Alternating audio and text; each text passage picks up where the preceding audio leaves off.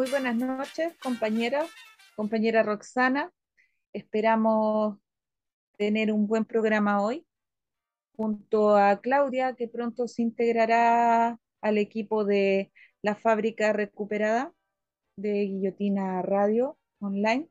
Le damos las gracias por el espacio, por la oportunidad de poder seguir grabando y de poder seguir construyendo tejido social y transmitiendo eh, claridad, eh, dándole transparencia a los temas que muchas veces los medios tradicionales eh, cortan o simplemente no le dan cabida. Bienvenida Roxana. Hola, buenas noches. Movimiento Parque Las Salinas. Bueno, esperando a Claudia de Proyecto Guaira y del Parque Recreo y yo del movimiento feminista de Algarrobo. El día de hoy el tema que nos convoca a tratar es un tema que viene ya desde hace mucho tiempo, eh, la situación de Gualmapu, la militarización del territorio mapuche de las, eh, y la, la, vulneración de la, de la niñez. ¿Cómo vemos esos temas? Cómo lo vemos nosotros y cómo vemos que lo trata el Estado de Chile, eh, que durante años le ha sacado la vuelta, le ha sacado el quite y no ha hecho otra cosa que precarizar más aún la situación cada vez que, que son invadidos los lobos, cada vez que son vulnerados los derechos y a portas de la elección de una nueva constitución, todavía seguimos viendo que el Estado de Chile no hace absolutamente nada por proteger al pueblo nación mapuche. Hualmapu, territorio ancestral mapuche. El conflicto principal, la usurpación de los terrenos ancestrales que el pueblo nación mapuche defiende. Este conflicto viene desde hace mucho tiempo, desde el tiempo de la colonización.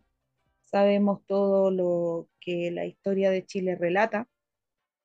Y si fuésemos realmente justos y reconociéramos realmente nuestras raíces, que a pesar de que llevamos muchos, la gran mayoría sangre mestiza, no le rendiríamos honores ni tuviéramos tantos monumentos a los españoles, a los soldados, sino que tendríamos monumentos a los héroes mapuches, a los que realmente defendieron el territorio, a los que realmente querían conservar la tierra y querían realmente que Chile sea un, país, libre para todos. Desde, desde lo más profundo de, de nuestro ser, de nuestra conciencia, social y humana, debemos todos hacer un mea culpa por todos los años en que mantuvimos silencio, siendo cómplices de la situación y muchas veces callándonos, viendo las injusticias. Simplemente partiendo por algo tan simple como tener en el colegio un compañero con apellido mapuche, que se nos enseñaba, que se nos decía, el burlarnos, burlarnos de, por ejemplo, un pailaqueo, un maripán, y aún ellos mismos sentir vergüenza por la discriminación. Porque así se nos ha enseñado durante años, así ha sido la educación en Chile. Se ha educado para no reconocer a los verdaderos dueños y a los verdaderos cuidadores de nuestra tierra, a los que tienen mucho por enseñar a los que tienen una rica cultura que dar a conocer y principalmente a los que realmente merecen todo nuestro respeto y admiración por defender el territorio. La raíz del, conflicto, la usurpación de terreno, la instalación de las grandes forestales, de las hidroeléctricas, que el Estado chileno ha permitido que, que se construyan han destruido cementerios sagrados para ellos por eh, hacer cauce para que sigan las maquinarias, para que se siga construyendo las represas. En el fondo, para que las empresas sigan llenándose los bolsillos y cada día más sea la pobreza que acoge el pueblo. Las demandas territoriales del pueblo nación mapuche están ligadas a sus comunidades ancestrales. Ellos cuidan la tierra, son los que verdaderamente han cuidado la tierra durante todo este tiempo. Y aún así se nos ha hecho creer lo contrario. Los han llevado a la pobreza. Y Chile nunca ha tenido la voluntad, el Estado de Chile nunca ha tenido la voluntad de comprender y aceptar la autonomía del pueblo mapuche. Nunca ha habido un verdadero reconocimiento. Siempre han sido palabras, palabras que se las lleva el viento, gobierno tras gobierno. Y vamos a ver ahora lo que sucede con esta nueva constitución, con la plurinacionalidad. Si ahora en estos momentos estamos viendo cómo el gobierno contradictoriamente se está comportando antes de ser gobierno. Ellos decían, hablaban que no era posible la situación en Gualmapu, que no era posible, no era posible que hubiesen militares, que no era posible que los niños cada día sufrieran cuando invadían los lofts. Y contradictoriamente hoy en día tenemos militares, tenemos carabineros, fuerzas especiales, que día a día recorren la zona, que día a día los hacen vivir en incertidumbre niños que no pueden dormir, niños que van al colegio con la incertidumbre de no saber si van a volver a sus casas y van a encontrar a sus padres que se los llevaron presos o sus hogares dados vuelta o un par de fuerzas especiales afuera con armas. Es triste la situación del territorio y de la niñez vulnerada. De continuo conocimos la situación del Gualmapu y cómo se ven atacados los territorios por la represión del Estado chileno. Carabineros, fuerzas especiales, los militares. La vulneración de los derechos de los niños. El mismo, que, el mismo país, el mismo Estado chileno que firma la convención sobre los derechos del niño ante la ONU en 1990 no es garante de derechos para la niñez mapuche ni para la adolescencia mapuche. Durante años se generó una política represiva contra el pueblo.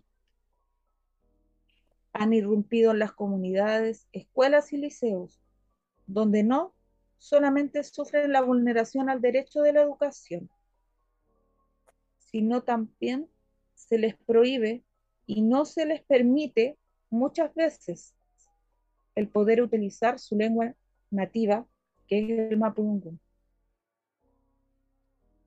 Por años niños y adolescentes han sido víctimas, han podido ser testigos del hostigamiento, maltrato y agresión hacia sus padres, hacia ellos mismos.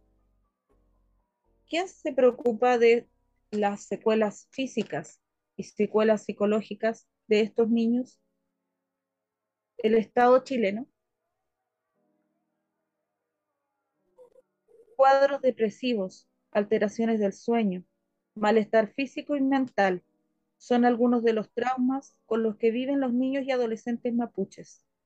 ¿Es justo que vivan así?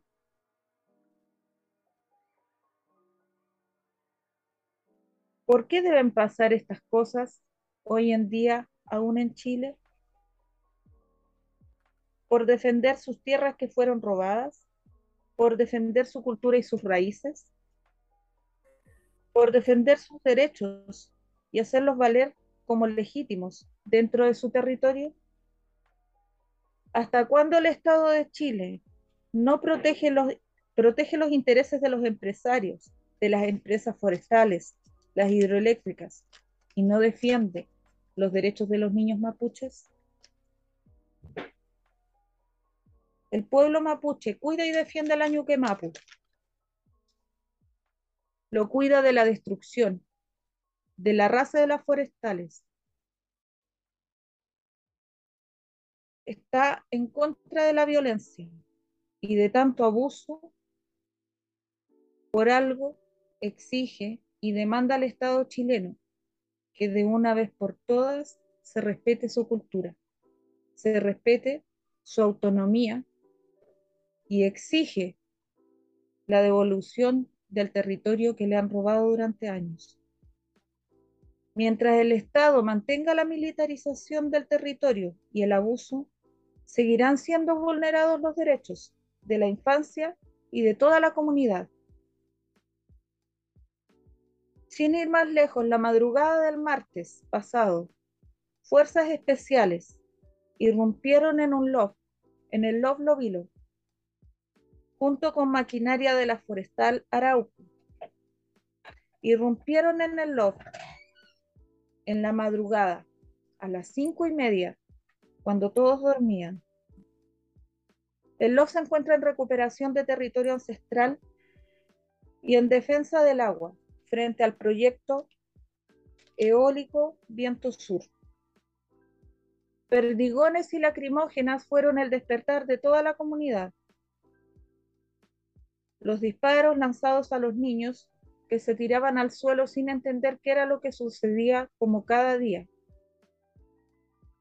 bajo el tormento que tienen que permanecer. Uno de los niños de la comunidad, un pequeño de tres años, recibió perdigones en sus pies. ¿Es esto justo? ¿Es, ¿Es, justo que no haya justicia para él? ¿Es justo que en Chile todavía siga pasando esto? son preguntas que tenemos que hacernos. No sé, Roxana, eh, ¿tienes algo que agregar? He escuchado con atención, ¿vale? Y realmente cuando uno ve los hechos a través de la historia, nada ha cambiado. Nada ha cambiado. Y esto se ha mantenido. Nosotros vemos las noticias, vemos la, lo que se dice en la radio, pero uno se queda con esa sensación de una información sesgada. Porque, como hemos dicho otras veces, las comunicaciones en este país, ¿quiénes las tienen? El empresariado. Entonces, eh, uno se informa, pero que las personas que están también viendo este programa, La Fábrica Recuperada, por Radio Guillotina, eh, no crea todo lo que ven. Piense, pregúntese, infórmese. Vea, lea desde un poquito hacia atrás. Vea el camino que hemos recorrido como chilenos, como pueblo, como ciudadanos, como usted nos quiera llamar. Nosotros hemos visto cómo el pueblo mapuche, año tras año, año tras año, han sido maltratados. Hemos llegado a este punto que estamos hoy día con esta militarización. Hemos llegado a este punto, ¿por qué? Porque los mapuches lo quisieron, porque ellos, ellos están muy contentos, porque es un lugar de placer. Hemos llegado a este punto porque el Estado chileno no hizo nada nunca. Y hoy día hemos visto cómo desde la muerte de Catrillanca esto se ha ido incrementando, ha ido aumentando. Yo estaba leyendo sobre la violencia y la represión y en el año 2021, el día 7 de enero del 2021, fue el día en que la justicia entregaba la sentencia sobre el asesinato de Camilo Catrillanca por efectivos policiales. Eh, no tengo que explicar si todos vimos en la televisión los videos. Funcionarios de la PDI arrestaron a la madre, abuela e hija de siete años en medio de una protesta que se realizó en Arcilla. En las esto fue en las afueras del CEFAM, de la comuna. Sí. Foto de un funcionario policial sosteniendo a la menor en el suelo, que dio la vuelta al mundo y fue duramente cuestionada por los organismos de derechos humanos. ¿Cómo puede ocurrir eso? ¿Qué hizo el Estado de Chile con respecto a eso? ¿Dónde está el funcionario que hizo eso? ¿Lo dieron de baja? ¿Realmente hicieron un Ahí está, porque el Estado de Chile mira para el lado y vuelve. Eso es lo que hace. Pero aquí hay cosas muy graves, muy graves. Si uno ve, o sea, arrastrando a una madre. Y esto no tiene que ver con feminismo, ojo. Esto tiene que ver con el trato digno a un ser humano. Porque ni a un animalito nosotros lo arrastramos. Abuela, hija de siete años. O sea, es un abuso de poder tremendo, ¿o no? Eso es abuso de poder en su máxima expresión. Entonces, cuando esto ocurre, nosotros lo vemos, es una noticia. Sale dos, tres, cinco veces en un día. Lo vemos en el Twitter, lo vemos en Facebook, lo vemos en videos que nos llegan a los WhatsApp. Pero, ¿qué pasa después? ¿Vemos un resultado o un castigo ejemplar? Jamás. ¿Cuánto tiempo el mismo asesinato? ¿Cuánto, el tiempo, ¿Cuánto tiempo el mismo asesinato de Camilo Catrillanca se demoró en esclarecer los videos, las grabaciones, hasta que salió la verdad a la luz? Era mucho más fácil acusarlo de que estaba metido en el narcotráfico, así como hoy en día se habla de que la situación es terrorismo y narcotráfico. Estamos claros que hay terrorismo, sí, hay terrorismo, pero no viene de parte del pueblo mapuche. No nos olvidemos de la situación migratoria que durante años estuvo dejando entrar a miles de personas. Tenemos lo que sucede ahora que se descubrió que durante el gobierno de Sebastián Piñera ingresó el cabecilla del tren de Aragua con papeles legales si tenía antecedentes en Venezuela, ¿cómo pudo ingresar acá con antecedentes legales? ¿Cómo la PDI no se iba a dar cuenta que eran papeles falsos? Si cuando tú viajas y tienes un papel que no está en regla, al tiro te sacan desde donde estás y te llevan para el ladito a la oficina. Sí. Y ahí hay que ver que la gente se asusta. ¿ah? Por eso te digo. Le revisan entero y más todavía un documento. Y nosotros vemos cómo aquí si comparamos estos casos, imagínense lo que, lo que está ingresando. Y cuando nosotros lo... Eh, y, y a esa persona, seguro que ni un pelo le tocaron.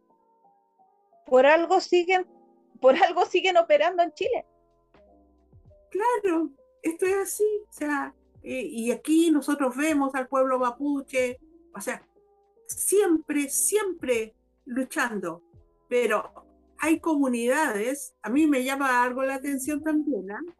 resulta que hay comunidades de pueblo mapuche en el sur, en donde ellos tienen un turismo y ellos preparan comida mapuche, reciben turistas y todo eso, pero ahí sí que es valioso para el turismo, que ellos muestren su cultura.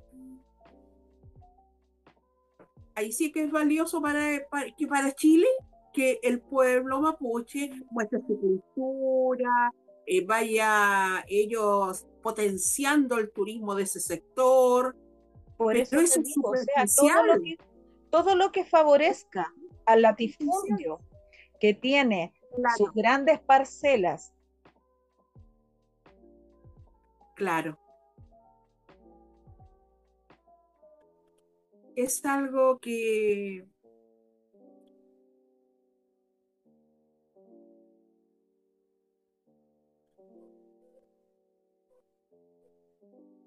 eso es algo que uno lo, va viendo lo va viendo día tras día y, y ve cómo el empresariado es el que, el que va ganando con todo esto. El empresariado va ganando con todo esto. lo que pasa es que cuando esto después ya ellos como que yo siento que de alguna forma son explotados, ¿ah? Su cultura y todo eso. Sí, Pero... sí eso, eso, eso es lo que sucede. Claro, los tours, quién hace los tours, todo eso. Entonces, no, no sé, yo, yo tengo un cuento con eso y, y, encuentro que no está bien porque todo el día se habla en la televisión de los mapuches, los mapuches, y que esa zona, esa zona, esa zona. Y después cuando hacemos esos programas de comida, somos todos amigos. Sí, por eso te digo, o sea, es súper contradictorio. Si le dieran pantalla, como en ese momento, a lo malo, o sea, digamos a lo malo en el sentido de que están sacando provecho, están haciendo prácticamente una apropiación cultural, están lucrando con la cultura a la cual ellos mismos reprimen, solamente porque trae aporte al Estado y el Estado ¿qué les devuelve? ¿El Estado qué les devuelve? ¿Les devuelve derechos? ¿El Estado les devuelve reconocimiento? Jamás. ¿Les devuelve un, trato digno? Menos. Para nada, no, no lo hace. No lo hace. Y peor con los niños. Hay verdadera preocupación del Estado de lo que sucede con esos niños, que cada mañana se tienen que levantar, ir a la escuela, después de no dormir, porque les registraron la casa entera y porque van por el camino y se encuentran tanquetas y se encuentran militares con fusil por todo el camino? Claro. ¿Por qué, esa misma, ¿Por esos mismos operativos, así de esa misma forma, no los hacen en las poblaciones de Santiago y en las distintas poblaciones del país donde ellos saben, porque lo saben, que están los grandes cabecillas del narcotráfico? ¿Por qué no combate eso? El tremendo signo de interrogación que tenemos. Porque eso es lo que verdaderamente tiene la embarrada y la violencia, no solamente en el territorio del Gualmapu, no solamente en el sur, sino que en todo Chile. En el norte, ¿qué es lo que está pasando? Hace poco mataron a un chico boliviano. Aquí también, en el sector poniente de Viña, donde está en la calle San Martín, en el lado de la costa, pero la delincuencia está, pero eh, se tuvieron que organizar los vecinos. Incluso eh, a mí me agregaron también en un WhatsApp que tienen de todo el centro, porque, y ahí me estoy enterando de todo lo que hace como dos semanas recién me, me integraron ese WhatsApp. Y, yo estoy viendo, pero ese sector está, pero asaltos en los negocios a cualquier hora, a la gente en la calle. Imagínate. Entonces, estamos hablando de viña, o sea, el sector, eh, podríamos decir hasta que en ese sector los precios, todo es más alto. Es como el sector bello, hermoso. Pero, pero aún así, la delincuencia, porque ya se está apoderando de todos lados y el Estado lo está permitiendo, porque sigue llegando gente ilegal, porque sigue pasando gente por trocha, como les llaman ellos mismos porque siguen dejando entrar, siguen pasando. Y por las fronteras, por nuestras fronteras, sigue pasando droga. A los peces más grandes los dejan pasar. Y hacen alaraco con los más chiquititos. Incautamos tanta cantidad de droga. Pero a los peces grandes los dejan pasar. Porque uno ha escuchado en la televisión iban a, lanzar un, proyecto, proyecto estrella, podríamos decirlo, contra la delincuencia, pero hasta este minuto yo todavía no comprendo cuál es. No comprendo porque todo sigue igual. Por eso te digo, irán a hacer lo mismo, irán a sacar toda esa militarización que tienen en el territorio y lo van a traer acá o lo van a repartir por los distintos lugares de Chile donde más se ha concentrado la delincuencia? donde hay más riesgo? Yo siempre me he preguntado algo, digo yo, nosotros no estamos en tiempo de guerra, por lo tanto existen marinos en los cuarteles, existen milicos, existen eh, la Fuerza Aérea está en sus cuarteles. Digo yo, si nosotros no estamos en guerra, ¿por qué todas las Fuerzas Armadas no se van a toda la frontera a cuidarla? ¿Por qué no?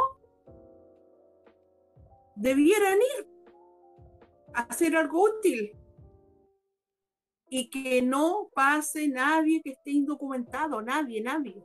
Entonces, ahí es cuando se necesita todo ese contingente que está allá en, el, en, la, en la macro zona sur, llévenla donde se necesita, donde deben estar, porque ahí la imagen que están proyectando es la peor para el mundo y para Chile. ¿Y qué es lo que pasa? La gente como nosotros, la gente que está de la macro zona sur hacia arriba, al ver todo esto, le causa una impotencia enorme, enorme y una injusticia. Es el pueblo nación mapuche. Esos son. Entonces, cuando uno ve, ve estas cosas, digo yo, ¿esto se irá a terminar? Esto no tiene solución porque lleva mucho tiempo, pero tampoco hay voluntad política para solucionarlo. Eso no es. Hay voluntad, no, hay voluntad, voluntad del Estado. No hay voluntad del Estado. Por eso te digo, los mismos que antes de ser gobierno defendían la causa mapuche, levantaban bandera, acudían a las reuniones, acudían prometiendo, repudiaban los hechos de violencia. Hoy en día son esos mismos los que tienen militarizado el territorio. Son esos mismos los que están diciendo de que si un militar se ve obligado a usar las armas, lo va a hacer y no le va a temblar la mano. Claro, no, si eso uno lo ve, sobre todo como tú dices, o sea, los niños, los niños cuando ven todo eso no pueden dormir, no pueden ir a la escuela tranquilo. Derechos humanos, ¿qué hace con esto? ¿Dónde están? Yo me pregunto, ¿dónde están? ¿Dónde está la defensa de la niñez? Así es a mí me, para este programa, eh, me van a enviar, eh, no me lo enviaron hoy día, pero me van a enviar un video grabado allá en la zona, porque eh, invitamos a una mujer mapuche. Entonces ella no tiene conectividad en la zona. Y entonces, pero sí dijo, yo les voy a enviar un video grabado para que ustedes lo transmitan. Así que este seguramente nos lo va a enviar y nosotros lo vamos a publicar en Radio Guillotina. Buenísimo, Roxana. Es necesario que nosotros como medio alternativo demos a conocer toda esta información, porque como todo, cada programa lo decimos, nosotros estamos haciendo un trabajo social, estamos levantando el tejido social desde la comunicación. Estamos reactivando la industria de la comunicación. Estamos recuperando la industria de la comunicación y llevando la verdad, dando a conocer lo que TVN, lo que Mega, y dando también pie para que se integren, haciendo la invitación para que quien quiera estar presente en uno de nuestros programas y quiera expresarse, quiera compartir información, quiera compartir un hecho, quiera denunciar algún tipo de vulneración social, tiene cabida. Que sepan que no se les van a cerrar las puertas que se contacten con cualquiera de nosotros y van a tener la invitación, está abierta la invitación para nuestros programas, para poder mostrar la realidad de lo que hoy está pasando. Porque Chile hoy no está mejor que en el 2019. Está igual o peor. Yo diría que peor, vale, peor, fíjate. Diría que está peor porque en este minuto las personas están más empobrecidas. El tema económico ha, ha sido algo que a las personas las ha llevado solamente a pensar en trabajar, trabajar, trabajar para sobrevivir, no vivir, sobrevivir. Sobrevivir. Y eso Exacto.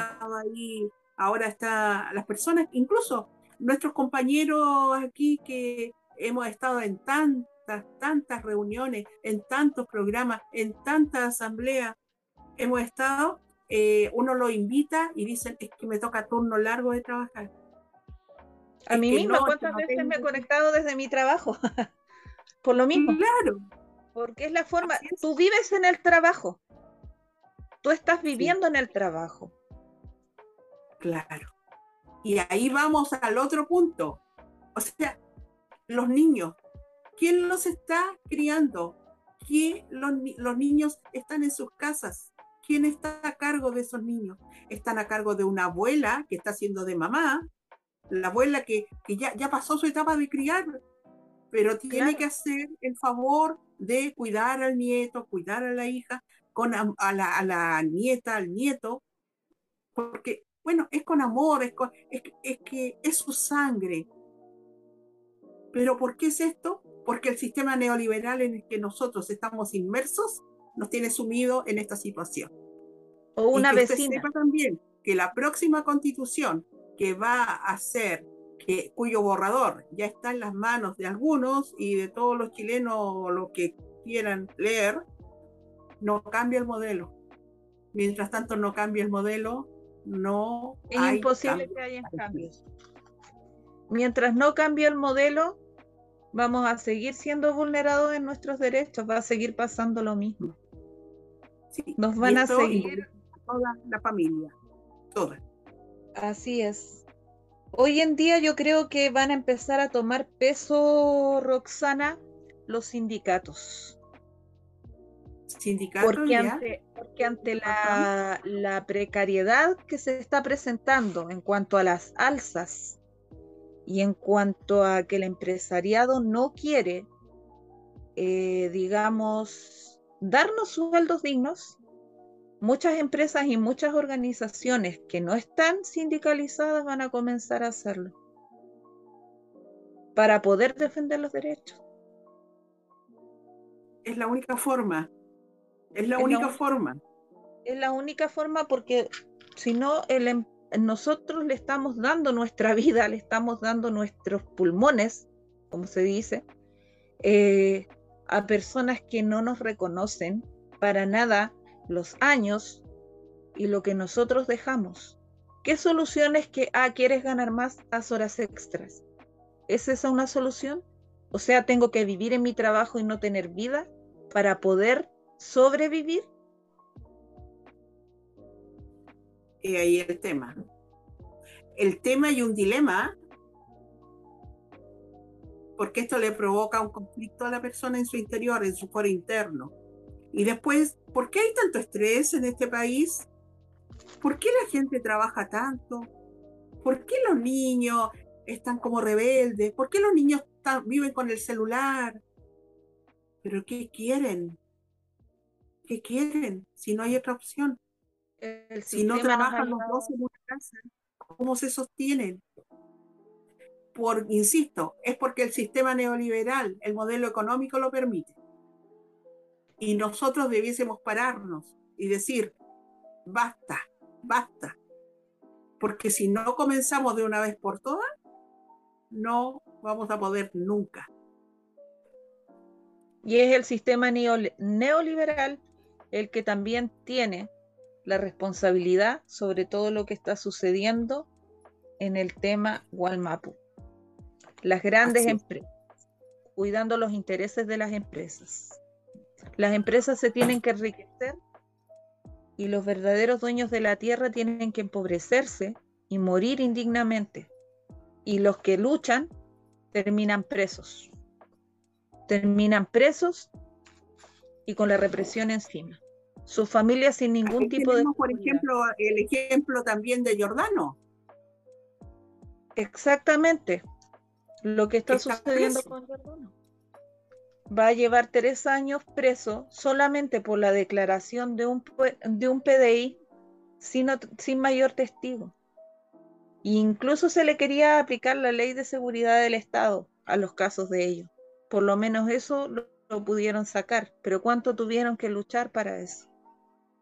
Solamente por ir a levantar un cartel, por estar en una protesta, por salir a exigir tus derechos, por salir a buscar una vida digna para ti y para los demás, por compartir un pensamiento. Hoy en día es eso. En Chile, hoy en día se mete preso a todo aquel que piensa distinto. En Chile realmente no existe una verdadera democracia. Si existiera democracia, habría respeto para los pueblos originarios, sobre todo para el pueblo mapuche que hoy en día lo está pasando mal. Habría respeto para la infancia mapuche. Habría respeto para las comunidades. Se le devolverían sus tierras. Lo que dices. fueron quitadas. Se devolverían los derechos de agua. Se pensaría en lo que está sucediendo con el cambio climático y los grandes, los que tienen los derechos de agua, soltarían las aguas. Realmente harían valer lo que la gente necesita. Se preocuparían de que hubiera una vida digna. El Estado chileno y el día voy a conversar algo chiquitito, algo chiquitito que tiene que ver justamente con el cambio climático, todo, todo lo que tú estás nombrando, porque estamos en el tiempo en que, en que nuestra vida, hasta, hasta en los desechos que votamos, tiene que cambiar. Estamos ya separando los plásticos, los cartones. Vamos nosotros, nos tuvimos que autoeducar referente a eso, porque no, yo no nací en ese pensamiento. Entonces, pero en mi barrio, en Santa Inés, eh, nosotros teníamos jaulas de esas para las botellas plásticas. Pues hace una semana ya no estaban.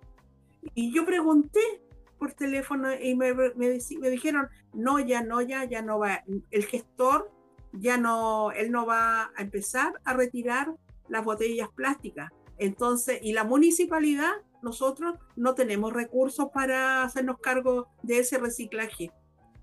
O sea, estoy pensando yo en mi barrio que por lo menos tienen que haber retirado unas, pongamos, mínimo, mínimo, unas 50 jaulas, de las cuales se llenaba una a la semana.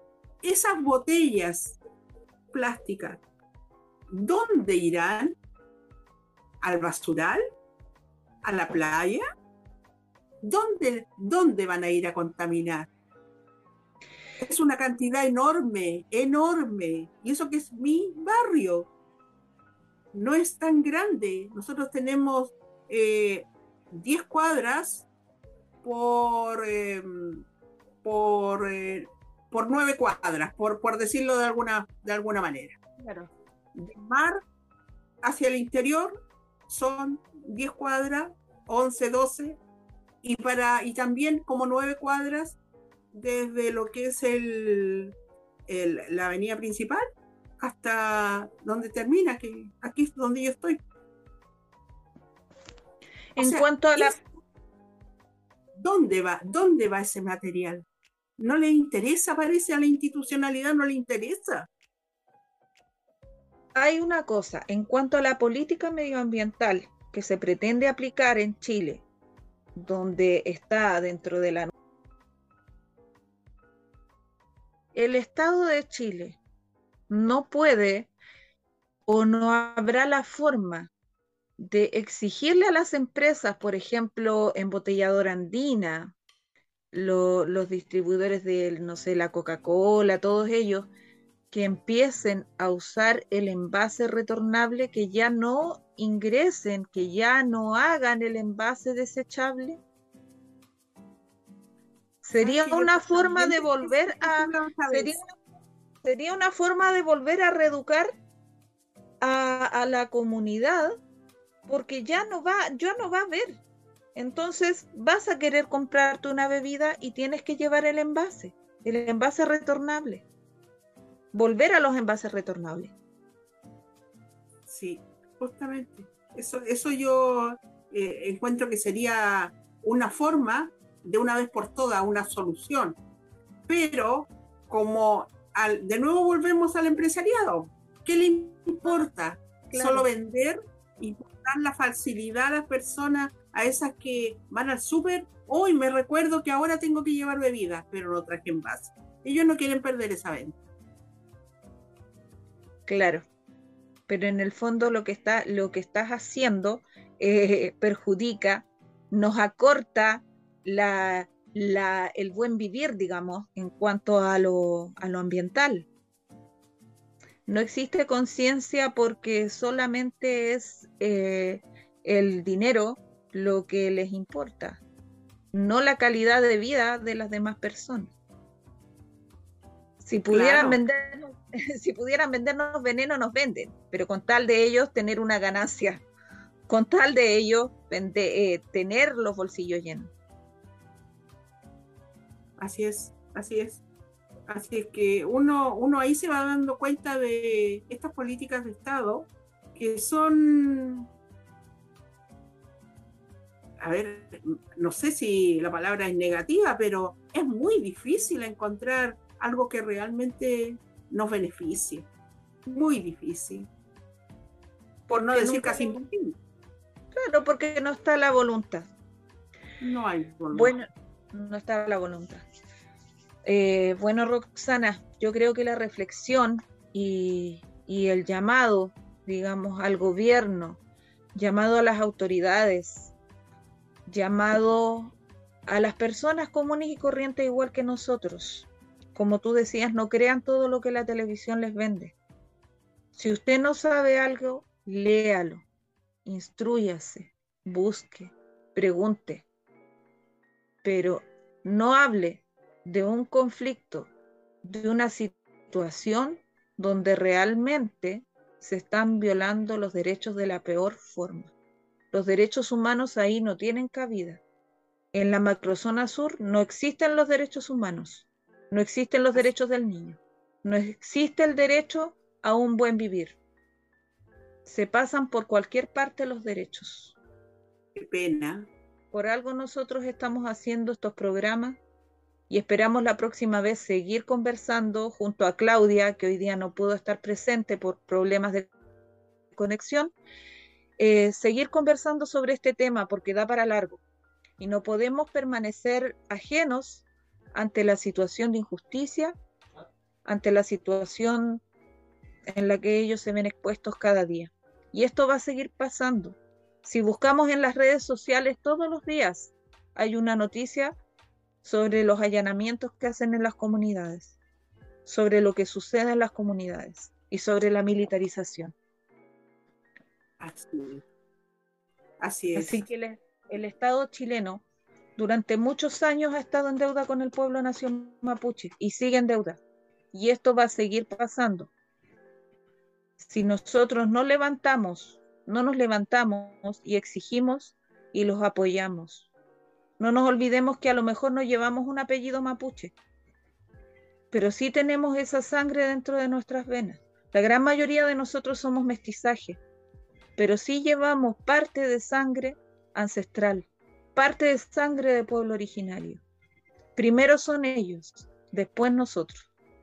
Esa es la realidad que a muchos no les gusta, pero es la realidad que nosotros tenemos y que los que tenemos conciencia vamos a seguir defendiendo. Así es. Esa es la verdad. Bueno, queríamos, eh, me gustaría hacer un comentario también, pequeño comentario de otro tema. Eh, estamos ayudando, estamos levantando ofrendas de amor por Tania, esposa de Jordano. Así es que vamos a seguir en esto, ayudando, apoyando a una mujer luchadora y que tiene dos niños. Así es que para que todos aquellos se enteren y el que esté más cerca de ella se acerque y, pregunte, y necesitas algo, te falta algo hoy día. Y, eso yo sé que da ánimo porque uno se siente acompañada en los momentos difíciles. Hasta también de repente una palabra, un aliento, ya va a pasar, ya va a pasar, eh, pero hay que ver que hay momentos en que, en que uno necesita, necesita. Y ella es una mujer con dos hijos. No se olviden, por sobre todas las cosas, ella es mamá y está velando por sus hijos. Ella hoy día tenía que estar en este programa, pero ella está enfermita. Entonces le mandamos desde acá Un saludo a la distancia. Tania, recupérate y fuerza, fuerza.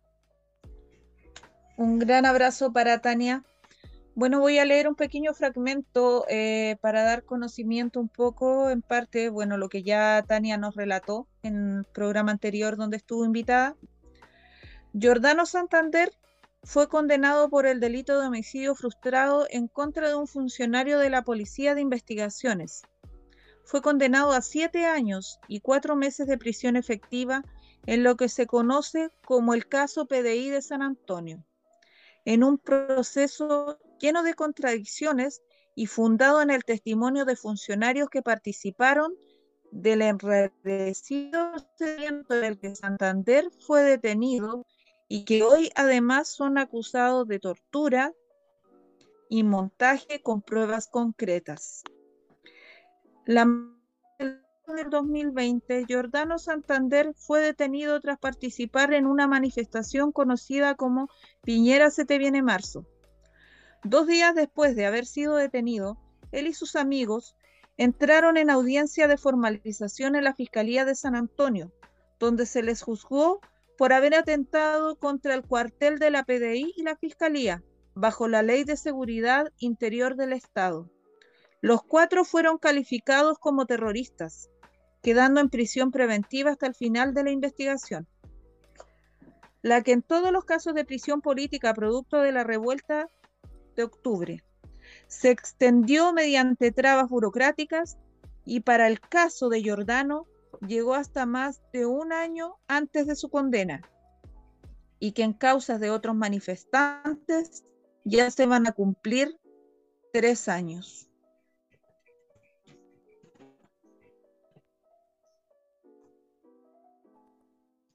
Esa es la realidad de lo que sucedió con nuestro compañero Jordano Santander, preso político, hoy en día cumpliendo condena en la cárcel de San Antonio. Hacemos un llamado a toda la comunidad de Guillotina Radio, a todas las personas que nos escuchan, que ven nuestros programas, a la solidaridad. Quien se olvida de los presos se olvida de la revuelta y de la causa social. Pudimos ser cualquiera de nosotros de los que salimos en octubre a luchar, a levantar bandera, a buscar un Chile más justo y mejor para todos. No nos olvidemos de ellos, de ninguno. No nos olvidemos que Tania y muchos de los familiares de los presos están sufriendo en este momento. Son hijos, son madres, son compañeras, son padres, son hermanas, que sufren dentro de la cárcel y muchas son que el oficial o alguien que está luchando por sacarlos del lugar donde están, injustamente. Así es. Así es. Y así que bueno. Entonces ya estaríamos terminando este programa y los dejamos invitados a nuestro próximo programa de la fábrica recuperada en Radio Guillotina. Los invitamos a que se suscriban al canal para que así podamos estar informados, ustedes, nosotros y todos. Y activen la campanita para que les lleguen las notificaciones de los programas. Denle like, por favor, apóyennos, apoyen a los medios alternativos, también al canal local donde participa mi compañera Roxana, y a todos los medios que a lo largo de Chile están haciendo causa común y solidaridad. Hoy en día somos pocos, pero ya vamos a ir subiendo y vamos a ir alcanzando lugar, abriéndonos camino dentro de las comunicaciones. Así es.